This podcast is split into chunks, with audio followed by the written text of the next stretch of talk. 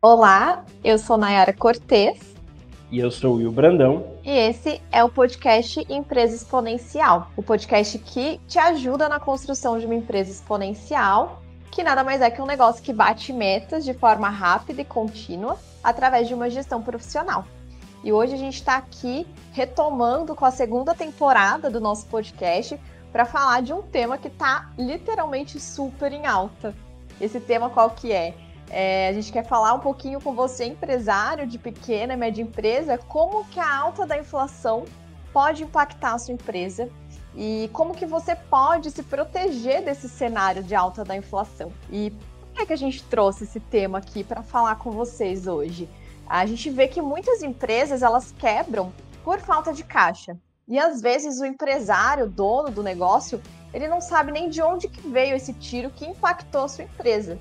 E aí muitas empresas morrem por inanição, né? Por falta de reagir, porque o empresário não está percebendo o problema de forma antecipada, ou então quando ele percebe o problema, né? Nesse caso a gente está falando aqui da inflação, ele não sabe muito bem o que, que ele pode fazer e acaba não tomando decisões ou ações corretas para sua empresa. Então o Will vai falar aqui um pouquinho mais sobre essa questão da alta da inflação para o pequeno e médio empresário. Bom, Will, vamos lá. A primeira pergunta que a gente tem aqui para você é discorrer um pouquinho sobre ela é o que, que é essa inflação? Por que, que é um índice tão falado atualmente? Primeiro, seja bem-vinda, nova membro aqui do podcast, né? Primeira vez. Legal, começando a segunda temporada com o pé direito aí. Uh, falando de um tema que, é, como você disse, literalmente em alta, né? Realmente todo mundo fala de alta de inflação, percebe isso né, no supermercado, principalmente as famílias, os empresários também sentem isso na sua empresa quando vão comprar algum insumo para o seu negócio, e mas muita gente não tem entendimento claro do que é inflação, né? E não, não sabe exatamente por que, que ela existe, qual é o impacto dela de fato no dia a dia do negócio e também, né, obviamente, nas famílias é, explicar aqui de uma forma, tentar explicar de uma forma um pouco mais breve esse conceito, que é um conceito econômico, um conceito de fato tem correlação com muitas outras coisas, é um do cenário macroeconômico, como a gente diz, né, um cenário uh, do, de uma nação ou até do mundo hoje que a gente vive, tudo interligado, é como que essa inflação ela é gerada, né? Então, para explicar primeiro o que, que é inflação, né, eu preciso explicar primeiro dois conceitos que existem em economia. O primeiro é o fluxo circular de renda. O que é o fluxo circular de renda? É como a dinâmica entre empresas e família funciona no dia a dia de um país, de uma nação, né, no mundo de uma forma geral. Então, como funciona? Uh, em geral, né, as, as famílias, a gente está falando das pessoas físicas, elas trabalham para as empresas, elas fabricam produtos, fabricam insumos para as empresas venderem posteriormente. Então, elas vão lá, emprestam sua mão de obra, ou vendem, na verdade, sua mão de obra para a empresa, a empresa paga por essa mão de obra, é produzido um bem e a empresa vende esse bem para as próprias famílias, que com a renda que elas obtiveram com a sua venda de mão de obra, elas conseguem comprar esse bem. Então é um fluxo, né? É um círculo que vai sempre ganhando novos insumos, né, novos bens e produtos dentro desse fluxo, assim como os novos, novos consumos pelas famílias também. É por isso que a gente fala, né, e a gente se olha tanto um negócio chamado PIB, de um país, né, que é o produto interno bruto, o quanto que esse fluxo conseguiu girar, qual é a velocidade desse fluxo basicamente dentro de um país. É importante, né, a gente entender esse conceito de fluxo circular de renda, porque a gente vai falar um pouquinho sobre um outro conceito agora que se encaixa com esse fluxo, que é a lei da oferta e demanda. Acho que todo mundo já ouviu falar de lei da oferta e demanda, não é nenhum mistério, mas de uma forma geral, para ficar claro, né? A lei da oferta e demanda ela diz que para um certo nível ou uma quantidade de produto ofertado e demandado, existe um nível de preço que traz o equilíbrio para essa, essa quantidade de oferta de, do, do produto e demanda daquele produto também. Então vamos dar exemplo aqui de um carro, por exemplo, né? Que é um, um bem que está passando um ativo, não é? Hoje, pós-pandemia aí, pós-pandemia, não sei se a gente pode falar pós-pandemia, né? Ainda, ainda temos alguns resquícios aí, ainda tem, infelizmente, muita gente é, morrendo por conta disso, mas é, já hoje num cenário de retomada, pelo menos da economia, das indústrias, dos serviços, etc. Né? Uh, então vamos pensar no carro. Pensa num cenário onde uma montadora, né, uma empresa que produz o carro, ela produz mil unidades, mil veículos por mês. Esses mil veículos, eles têm um custo, eles são vendidos no mercado por 50 mil reais. E existem mil famílias que compram esses veículos. Então, para essa quantidade de veículos, de mil veículos, existe um preço que é os 50 mil reais que faz com que essas mil famílias desejem mais nem menos. Ela percebe que quando ela vende os mil, ela faz um teste. Ela fala assim: vamos colocar mais veículos no mercado e ver o que acontece? Aí ela vai adicionar, ela fabrica mil e um veículos. Quando ela faz isso, ela percebe que sobrou um veículo. Por quê? Não existe essa demanda por mil e um veículos, existe demanda por mil veículos. Sobrou um veículo. Só que ela tem que fazer o quê? Ela não pode ficar com esse veículo parado, né? Quando a empresa tem estoque parado, isso significa caixa parado. A empresa, é, muitas empresas, inclusive, que não controlam o estoque, não controlam esse tipo de insumos, né? Ou de, de bens que ela possui, ela corre o risco, às vezes, de morrer também, e por falta de caixa, tendo um estoque, um galpão cheio, né? Já vi isso acontecer, muitas empresas reclamando que não tem caixa, Aí você visita a empresa, o galpão está cheio, né? Como é que a pessoa na empresa não tem caixa? Normalmente ela tem, né, um, um estoque, uh, não faz uma boa gestão de estoque nesse sentido. Então, mas a montadora vê lá que ela tem esse veículo em estoque, não foi vendido, e ela vai fazer o quê? Para buscar fazer essa venda, ela vai reduzir o preço desse veículo, para buscar né, gerar uma demanda por aquele veículo. Quando ela reduz o preço, ela consegue vender aquele veículo adicional. Então, o, o, ticket médio dela reduziu um pouquinho, porque ela teve que fazer uma redução de preço de um veículo. Ao mesmo tempo que quando ela, vem, ela fabrica, ao invés dos mil veículos, 999, fica uma família sem comprar, sem conseguir comprar o veículo. Como tem uma família que precisa do veículo e não consegue comprar, ela aumenta seus preços, ela aumenta seu preço para diminuir essa demanda, porque quanto maior o preço, em tese, certo. menor a demanda por aquele bem. Então ela aumenta teu preço e aí cai para o consumo de 999 famílias querendo aquele bem e ela consegue vender. Então percebe que uh, para cada quantidade dentro de um mercado, de um bem, tanto ofertado quanto demandado, existe um preço que é o seu equilíbrio. Se ela, uh, se essa oferta, se essa quantidade, ela é alterada e não de uma forma proporcional com a quantidade demandada, esse preço ele vai ser reajustado, tá? Então, tá, por que, que eu expliquei do fluxo circular de renda? e da lei da oferta e demanda. Porque a inflação ocorre quando tem uma, um desequilíbrio nessa estrutura, percebe? Quando ocorre um desequilíbrio nessa estrutura. Então, quando as coisas não acontecem da forma que estavam acontecendo anteriormente. E é super normal uhum. isso acontecer. A inflação ela existe em quase todos os países do mundo. É super normal, porque nós não conseguimos calcular 100% do que qual é, qual é a demanda, qual é a oferta as empresas precisam também trabalhar com estoque, então existe sempre um desequilíbrio nessa estrutura, por isso que existe a inflação. É, explicando Perfeito. um pouquinho melhor o que é a inflação, é isso, é uma alteração no preço das coisas. Existe a inflação, que é a alteração no preço das coisas para cima, e existe a deflação, uhum. que é a uhum. alteração no preço das coisas para baixo, que pode ocorrer também, e nem sempre é uma coisa boa. e eu vou ah, já ah, legal, falar um pouquinho melhor. Bacana, Will. Então a gente pode dizer que a inflação ela existe porque existe um mercado produtivo ativo num país e também, ao mesmo tempo, um mercado que consome o que está sendo produzido, né? Então, Bom, Exatamente. o mundo inteiro tem esse cenário acontecendo. E aí a proporção né, do que se produz e do que se consome que vai é, se alterando ao longo do tempo, né? É interessante Legal. também, Nai, falar um pouquinho né, dos dois tipos de inflação que existem. A gente, por exemplo, aqui mencionou que um aumento da demanda pode gerar uma inflação. Então, por exemplo, se a empresa, se uma fábrica está produzindo mil carros e naquele momento a renda das famílias do país melhorou significativamente, é bem possível que existem mais famílias querendo comprar aquele carro do que existia antes, uhum. certo? Então, se aquele fluxo circular de renda que eu comentei, que é as famílias vendendo sua mão de obra, a empresa vendendo seus produtos para as famílias, e aquele ciclo vai rodando, vai girando, conforme aumenta a renda das famílias, elas podem comprar mais, então aumenta a demanda por aquele bem. Então, se aumenta a demanda por um veículo, por exemplo, sai do patamar de mil famílias querendo para um patamar de mil e dez famílias querendo, você vai ter que talvez fazer um ajuste nesse preço para poder atender aquelas, para diminuir essa demanda. Então, se aumentou a renda das famílias, as famílias querem mais. Aí aumenta-se o preço, a própria uhum. montadora vai lá, aumenta o preço para reduzir novamente aquela demanda para mil. Ou ela aumenta a sua oferta de, de produto, tá? Ou aumenta a sua oferta. Perfeito. Então, existe esse, quando existe uma demanda maior do que a oferta, existe um, naturalmente uma inflação, né? Um aumento de, uh, de preço por conta desse aumento de demanda. É o que a gente chama de inflação de demanda. Por outro lado, pode ocorrer um negócio chamado inflação de custo. O que é inflação de custo? É, nem sempre o preço das coisas pode, pode variar para cima por conta de aumento de demanda.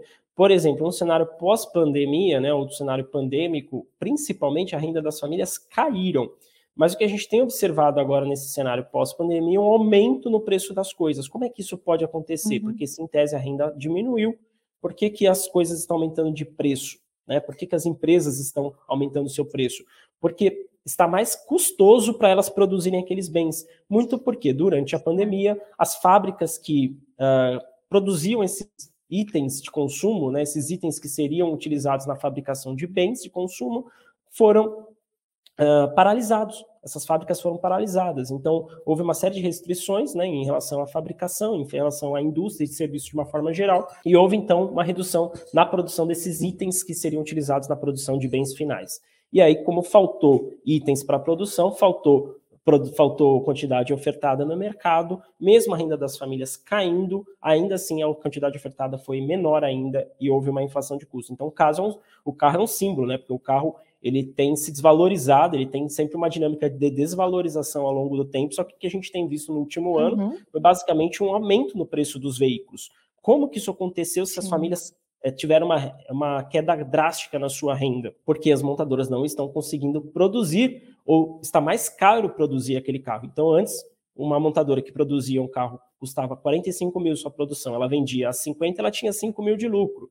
Agora ela vai produzir um carro, como os itens estão em falta no mercado, ela paga mais por aqueles itens. Então, ela paga hoje um carro que custava 45 para ser fabricado, hoje custa 60. Então, ela não consegue mais vender aquele carro a 50, ela tem que aumentar o preço para poder é, compensar esse aumento de custos. Isso é uma inflação de custo. Então, não é necessariamente por um aumento da demanda, mas sim por um aumento de custo na fabricação. Bom, Will, e você comentou aqui sobre os diferentes tipos de inflação e algumas vezes já ouvi falar também que a inflação ela não é algo necessariamente ruim para a economia de um país. Você podia explicar um pouquinho melhor para quem está nos ouvindo? Para mim também, inclusive, tenho curiosidade de entender um pouco melhor sobre esse tema. Por que, que ela não é tão ruim? É, a inflação, né, como eu disse, ela faz parte da, da dinâmica produtiva de um país. Então, ela vai existir sempre que eu tiver uma, uma, um desequilíbrio naquela estrutura, tanto da lei da oferta e demanda, e, e afeta principalmente o fluxo circular de renda que eu comentei. Por que, que ela não é necessariamente ruim? Aí eu acho que é legal trazer um contraponto, né, um, um país que tem sofrido uma inflação muito baixa, né? É engraçado falar isso, mas tem sofrido com uma inflação muito baixa e por muitos, por muitos anos, inclusive, uma deflação, como eu falei, uma redução no preço das coisas. E por que, que reduzir o preço das coisas é uma coisa ruim? Né? Porque, em tese, a família ela vai ter mais poder de compra se está reduzindo o preço das coisas. Isso seria bom para a família. É, mas quem já leu sobre, ou já foi, inclusive, ao Japão, sabe que o Japão ele sofre com esse tipo de, de problema. Uh, porque pensa assim, uh, Nayara, você tem hoje, você tem o seu salário, tá? E com ele você consegue comprar 50 itens. Só que como Sim. as coisas vão baixando de preço ao longo do tempo, daqui um ano você consegue comprar 60 itens ao invés de 50 itens. Ou seja, uma televisão, uhum. por exemplo, que hoje você pagaria mil dólares, você daqui um ano vai pagar 950 dólares nela. O que te motivaria a comprar hoje? Você deixaria para você compraria hoje ou você compraria no futuro sabendo que no futuro você vai poder comprar mais? Eu deixaria para depois para aproveitar o preço melhor. Exatamente. Então você deixaria para depois. Quando você está deixando de, de consumir hoje para consumir depois, você está diminuindo exatamente aquela velocidade do fluxo circular de renda. Porque se pensa é. você, você é uma pessoa, mas se junta várias famílias pensando dessa mesma forma uma sociedade uhum. inteira, uma nação inteira pensando dessa forma. As pessoas vão sempre tendendo a comprar depois, porque sabem que o preço das coisas vão cair. Né? Uh, o que, que acontece hoje com a empresa que produziu aquele bem? Vai ficar com estoque. Uhum. Se ela uhum. ficar com estoque, ela não está gerando caixa com aquilo. Se ela não gera caixa, ela não consegue aumentar a sua produção. E nem necessariamente tem, tem demanda por isso, porque se não existe demanda para aquele bem, não tem por que ela produzir mais. E aí, quando, quando é aquele estoque, a gente já comentou, né? Quando a empresa tem estoque, ela precisa fazer uma promoção, uma liquidação, ou baixando o teu preço daquele uhum. ativo, daquele bem. E aí, quando ela baixa o, preço do bem, uh, em tese, ela já está reduzindo o preço das coisas, já está gerando uma deflação. E aí, quando ela reduz o preço do bem, as famílias tendem a segurar um pouco mais para esperar uma redução maior, e assim consecutivamente, a, a economia pode parar, né? Então, muitas vezes no Japão, nessas últimas duas décadas principalmente, teve um crescimento negativo, porque as pessoas lá já têm basicamente suas necessidades básicas supridas, né? e aí esses itens de consumo, talvez um pouco diferentes, elas deixam para comprar depois, porque elas sabem que elas no futuro vão ter um preço melhor para comprar aquilo, vão ter mais poder de compra, né? E aí ocorre que a economia simplesmente para, né? A economia para de produzir, uh, reduz a produção, reduz o consumo, enfim, isso diminui e até paralisa o, o fluxo circular de renda que a gente comentou lá. Né? Então, a, a inflação uh, negativa ela é ruim, né? a deflação ela é ruim, mas uma inflação alta também é muito ruim, porque ela tira o poder de compra das famílias, certo? Então, se o cenário hoje que a gente falou, as famílias poderiam consumir 50 itens, mas o preço das coisas aumentou tanto em um ano que agora só podem consumir 40. Principalmente num uhum. país pobre como, um país, como o Brasil, né, um país subdesenvolvido, em desenvolvimento, as famílias ainda não têm suas necessidades básicas supridas. E, essas infla e essa inflação, ela ocorre e ela é muito mais é, perigosa, né? Ela é sentida muito mais pelas famílias mais pobres, de baixa renda, principalmente quando isso afeta alimentação, saúde, educação, habitação. Então, a inflação ela é muito prejudicial para as famílias porque elas perdem poder de compra. Então, se ela poderia comprar 50, o preço das coisas aumentou tanto que com aquele mesmo nível de renda ela só pode comprar 40 no futuro, ela perdeu esse poder de compra. Então, a inflação no patamar muito alto é ruim, inflação negativa também é ruim. Então, existe um, um nível de inflação que é relativamente positivo para o país, porque vai fazer as pessoas consumirem certo. hoje, para sabendo que o preço das coisas tendem a aumentar, elas vão consumir hoje, vai girar a economia, aquele fluxo circular de renda vai voltar a girar numa velocidade interessante. Então, sim, existe uma taxa de inflação que é nesse, que é uma taxa de inflação positiva para um país. Então, não necessariamente ela é uma coisa ruim sempre. Tá legal. Então, tem sempre um patamar de equilíbrio aí que é o ideal. Isso vai mudar de país para país, né? Então, Will, você já deu um cenário bem geral aqui, explicando, né, nesses termos mais econômicos mesmo, o que, que significa a inflação e por que estão falando tanto sobre isso agora. E aqui no Brasil tem a realidade da pequena e média empresa, né? Então, eu queria que você falasse um pouquinho agora de que forma, né, de uma forma mais prática também, como que essa alta da inflação ela impacta essas empresas? Eu diria que ela impacta basicamente, é, tudo é uma correlação, né? Existe assim, a inflação ela pode ocorrer, é, ela vai cascateando alguns problemas dentro da empresa, é uma reação quase que em cadeia aqui. Então, entendendo esse cenário que eu falei aqui, por que, que eu achei legal dar esse contexto da inflação para o empresário que está ouvindo, né? A gente sabe que a maior parte da audiência, todo, pessoal que ouve a gente são pequenos empresários ou empresas, empresários de empresas médias é, e uhum. sofrem com isso, né? Mas por que, que é interessante dar esse contexto? Vai ficar mais claro porque a, como que isso impacta de fato no pequeno negócio. Porque pensa assim, a inflação ela aumenta o custo de produção, certo? Porque para a empresa a inflação é sobre os insumos que ela compra para produzir, correto? Sim. Então ela aumentou seu custo. Ao mesmo tempo que ela aumenta seu custo e ela tem, tenta repassar isso através do maior preço, a gente já falou lá, quando aumenta o preço, diminui a quantidade vendida, diminui a quantidade demandada. Então, ela reduz vendas. Então, olha que cenário é, já ruim, né, perigoso para uma empresa. Aumentou o custo e reduziu a venda. Quando isso ocorre, tá, vai diminuir a margem de lucro da empresa. Então, às vezes, até o empresário opta por não repassar essa inflação e para manter a quantidade vendida. Só que mesmo assim ele está perdendo margem de lucro no seu negócio, porque aumentou o custo e diminuiu a sua receita de uma forma geral. Diminui a margem de lucro da empresa. A gente já sabe que uh, o lucro existe e no futuro, em algum momento, ele tem que se converter em caixa para a empresa. Esse lucro, lembrando que lucro é uma teoria, é o, é o residual entre o que você vendeu e o que você comprou. Mas isso em algum momento tem que se converter em caixa. Então, em algum momento, o teu cliente comprou de você, você vendeu o teu produto, você vai ter que receber. Da mesma forma que em algum momento você comprou de um fornecedor, você vai ter que pagar. Então, o, o lucro existe para gerar caixa. Por isso que a gente fala que é tão importante o empresário ter principalmente uma dimensão e um acompanhamento muito forte do seu caixa, porque é o que geralmente mata as empresas, principalmente pequenas empresas que têm dificuldade de se capitalizar, de conseguir caixa no mercado. Isso não só no cenário de crise, mas uh, isso de uma forma quase que histórica. É difícil uma pequena empresa conseguir caixa. O Brasil, por exemplo, não tem linhas de crédito, uhum. não fomenta muito esse tipo de capitalização. Então, de uma forma geral, o aumento de custo e a redução das vendas diminui a margem, né, ou é, redução da receita diminui a margem, que faz com que ela tenha menos caixa para honrar seus compromissos. Então, esse é o primeiro impacto, é um impacto de menos caixa que vai impactar menos, uh, talvez uma inadimplência maior da própria empresa para seus fornecedores, e também né, uhum. uh, uma, uma redução nos seus investimentos dentro da empresa, porque se você tem menos caixa, investimento consome caixa, para você poder investir, você montar, comprar um equipamento, você monta, comprar um imóvel, você montar uma estrutura, você precisa se descapitalizar. Investimento, você precisa uhum. primeiro investir para depois ter retorno. Se a empresa não tem caixa, ela não consegue se capitalizar. Então já reduziria esse investimento. Só que a taxa de inflação ela leva a um, a um outro movimento, vamos dizer assim, econômico, que é alta de juros. O governo tem aumentado rotineiramente seus juros, né, sua taxa de juros. Uhum. Quando o governo aumenta sua taxa de juros, os bancos também repassam esse aumento de juros. Eles tendem a aumentar seus juros também. Então, suas linhas de crédito, que a gente já falou, não tinha muitas opções já para a pequena empresa, agora as opções que ficam ainda ficam muito custosas. Então, ao mesmo tempo que reduz o caixa da empresa com a sua própria geração de receita, com a sua própria uh, potencial de, de venda, né?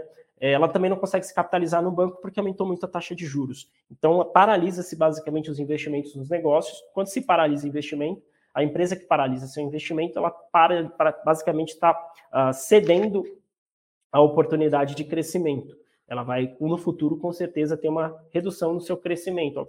E, da mesma forma, ela vai impactar quem produziria aqueles bens que ela vai investir. Né? Então, existe todo um contexto aqui, como a gente fala, né? tudo interligado, não dá para falar uma coisa isolada sem falar de outras porque tudo isso impacta uhum. o cenário econômico e produtivo de uma forma geral. Então ela tá vai ter uma, ela vai ter mais dificuldade de honrar seus compromissos, não vai conseguir fazer investimentos e é aí que o negócio começa a apertar, porque a empresa que não faz investimentos não cresce. Se ela não cresce, ela não vai conseguir ter caixa no futuro, não vai conseguir voltar ao patamar que ela estava inicialmente. Então, a empresa que não vai monitorando esses indicadores tanto de margem de lucro, quanto de receita, quanto de caixa, quanto de custo, despesas financeiras que ela vem pagando, ela basicamente vai ficar sem reação, né? E vai sucumbindo ali dia após dia. O empresário vai vendo a situação piorar dia após dia, não entende muito bem o que está acontecendo, acha que em algum momento vender mais vai ajudar e fica focado em alguma, talvez em alguma solução que não é a, a, a crítica para o negócio naquele momento. E aí, até o momento que surge ali um pequeno imprevisto, uma surpresa para o negócio, e aí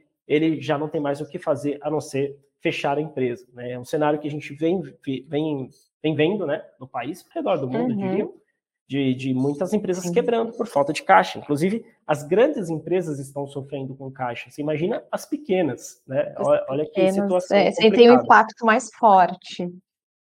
Exatamente. Não, tá legal. Então a gente já percebeu que a inflação ela afeta tanto as grandes como as pequenas. As, as pequenas acabam sentindo, então, é, isso de uma forma muito mais forte e é do início ao fim do seu processo produtivo, mesmo que ela não seja uma empresa que produz um, um produto, né? Mas que ela tenha um, um, uma oferta de um serviço no mercado, também vai sentir né, essa diminuição né, do, do, do, consumidor ali atrás do, do seu serviço.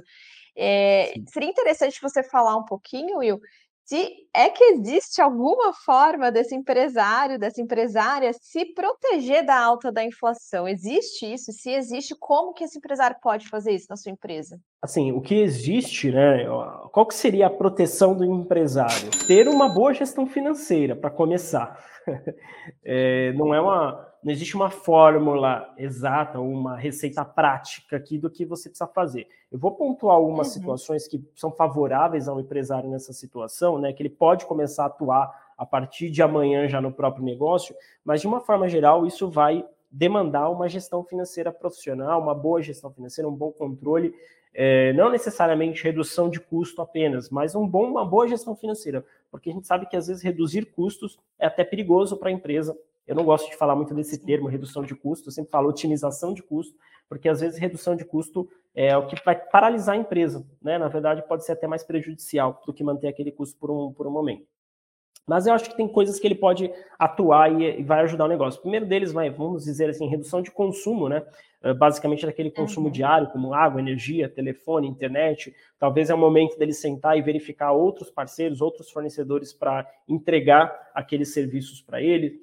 É, uma outra situação, ficar muito de olho no seu preço. Às vezes é melhor vender menos, mas manter uma boa margem de vendas, porque se você não ajusta, você reduz sua margem de uma forma muito significativa, como a gente falou, se você não tem margem de lucro, você não vai ter caixa no futuro. Então você está matando a empresa. Por mais que pareça que você tá, tem mantido um bom nível de venda hoje, você não está conseguindo ter uma boa margem de lucro e no futuro você não vai ter caixa. Outra situação, adiar investimentos não urgentes. Elenca lá quais são as ações que você queria realizar na sua empresa, o que você está realizando nesse momento, começou a realizar, e talvez seja o momento de você priorizar aqueles que são extremamente críticos e principalmente aqueles que vão te ajudar a gerar mais caixa no curto e médio prazo. Claro, é importante os investimentos de longo prazo, mas se é um momento que o empresário não pode, não tem essa capacidade tão alta de investimento por conta que o preço dos seus insumos está uh, aumentando, e ele não está conseguindo ter a mesma receita que antigamente, é o momento de priorizar, não tem muito jeito. Outro ponto que pode ajudar bastante a empresa é terceirizar serviços. Por que terceirizar serviços é interessante? Porque pensa assim, eu tenho um, vamos dizer assim, um vendedor, não vou nem falar do, do, da gestão financeira aqui, vamos falar que eu tenho um vendedor interno, tá? Ou vamos colocar que eu tenho um profissional de marketing ou qualquer área da empresa que eu tenha um colaborador. Vamos colocar, inclusive, na atividade produtiva do negócio. Eu tenho um colaborador lá. Se reduziu a minha, a minha quantidade vendida, e eu tenho aquele colaborador, aquele colaborador eu estou tendo que pagar de qualquer forma. Ele certo. produzindo menos ou produzindo mais, eu tenho que pagar. A minha empresa vendendo mais ou vendendo menos, eu tenho que pagar.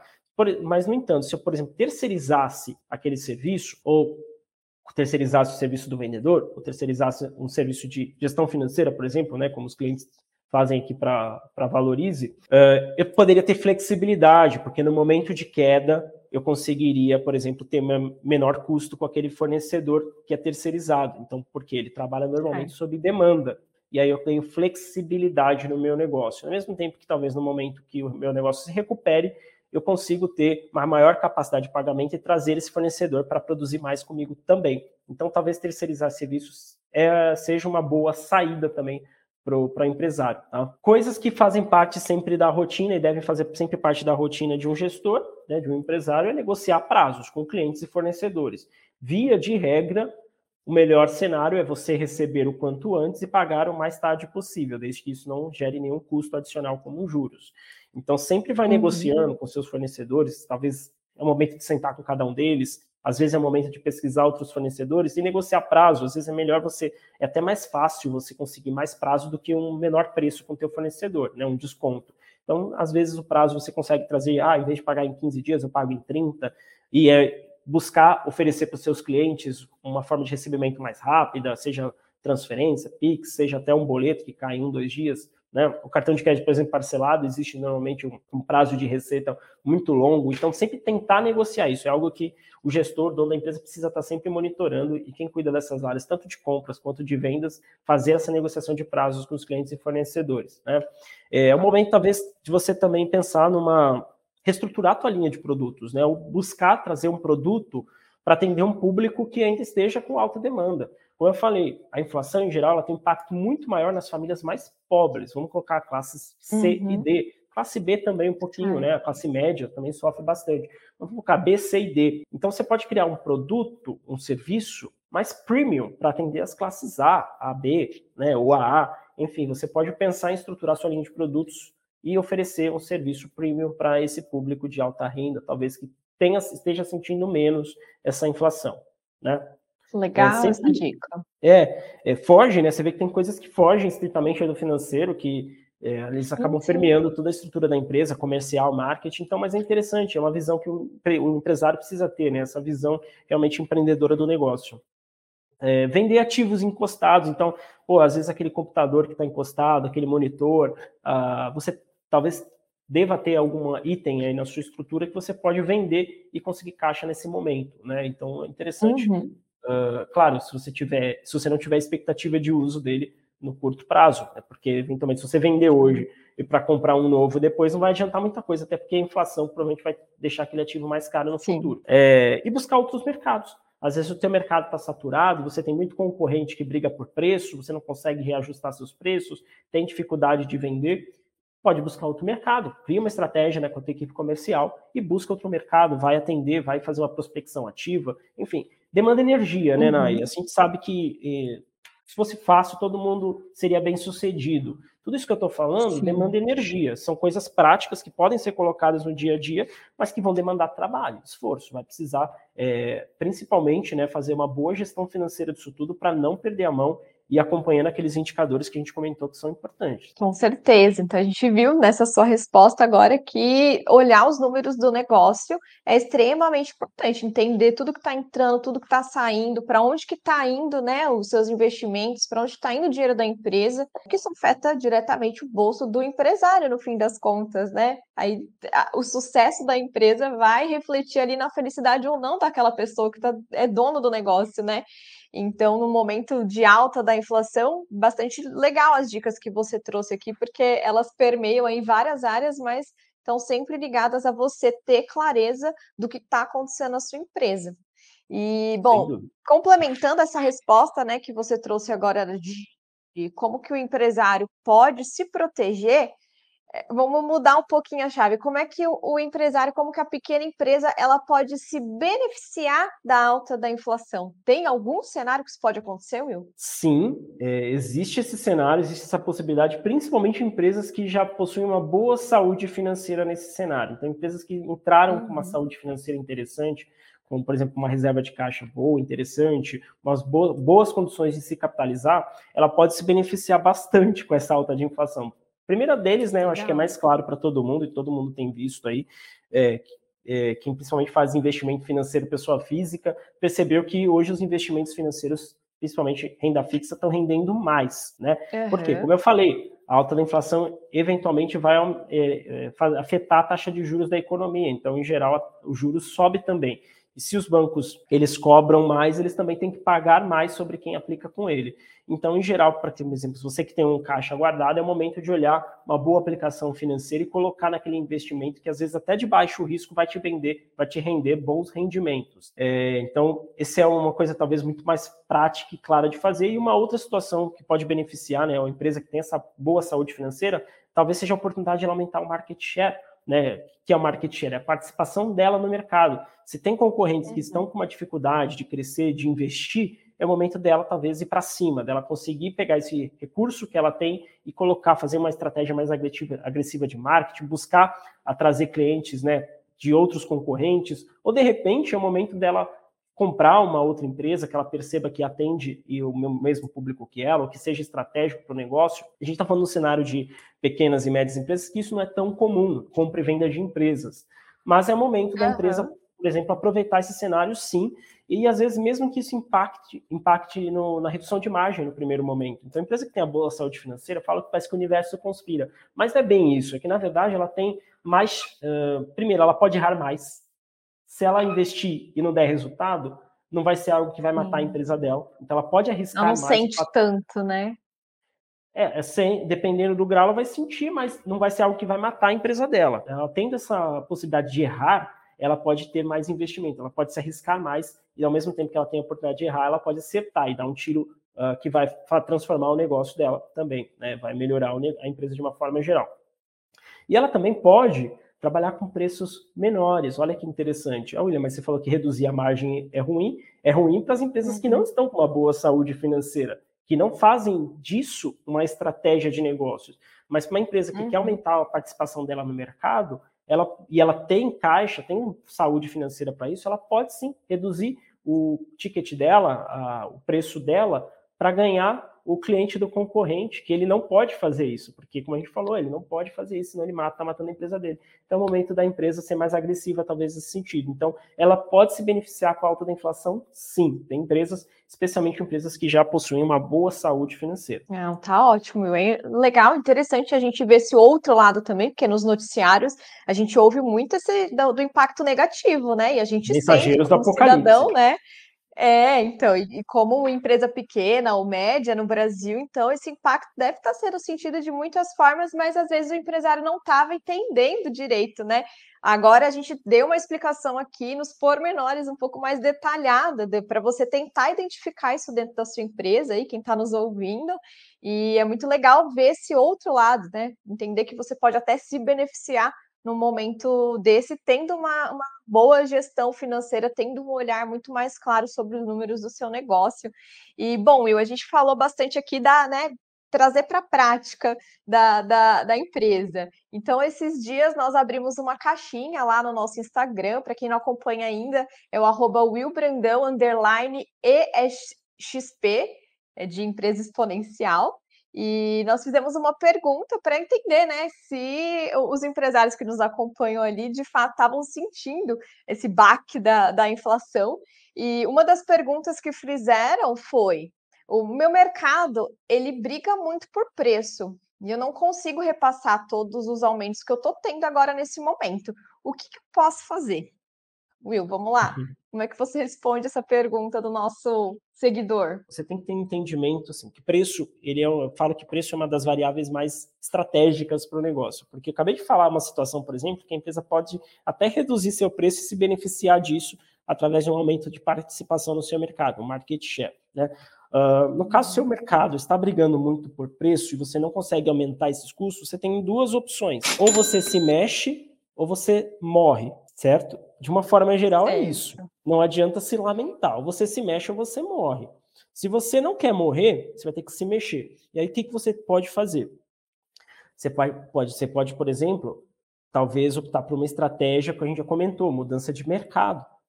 Se aquele mercado, de repente, você pode ter um, criar um serviço específico para atender um mercado específico, e aquele mercado específico vai ver esse serviço como um alto valor agregado. Então, você não vai brigar mais com o uhum. preço com seus concorrentes. Você vai poder ter uma faixa de preço talvez melhor. Então, você pode criar um serviço, um produto específico para um mercado e, pelo fato de ser específico, teu mercado, aquele mercado vai enxergar como algo de mais valor. Você pode optar por vender menos uhum. e manter sua margem. Da, mes da mesma forma que você, que você está sofrendo com isso, talvez seu concorrente também esteja sofrendo com o mesmo problema. E se ele tiver muito agressivo no preço dele, é muito possível que ele não sobreviva por muito tempo. Então, às vezes, Legal. por isso que a gestão financeira é importante, porque nem sempre vender mais é melhor. Às vezes você pode vender menos e ter mais retorno no seu negócio. E você pode, por exemplo, a gente acabou de falar, criar mudança de mercado e criar produtos mais premiums para atender talvez classe A e B, que hoje sentem menos do que as classes C, D e E a, no que diz a inflação, respeito à inflação. As, normalmente as classes C, D E hoje estão muito preocupadas em suprir suas necessidades básicas, porque, enfim, uh, reduziu muito o poder de compra delas. E aí você pode focar teu produto, teu serviço na classe A e B. Então, uma mudança também de, talvez, estratégia de vendas aí.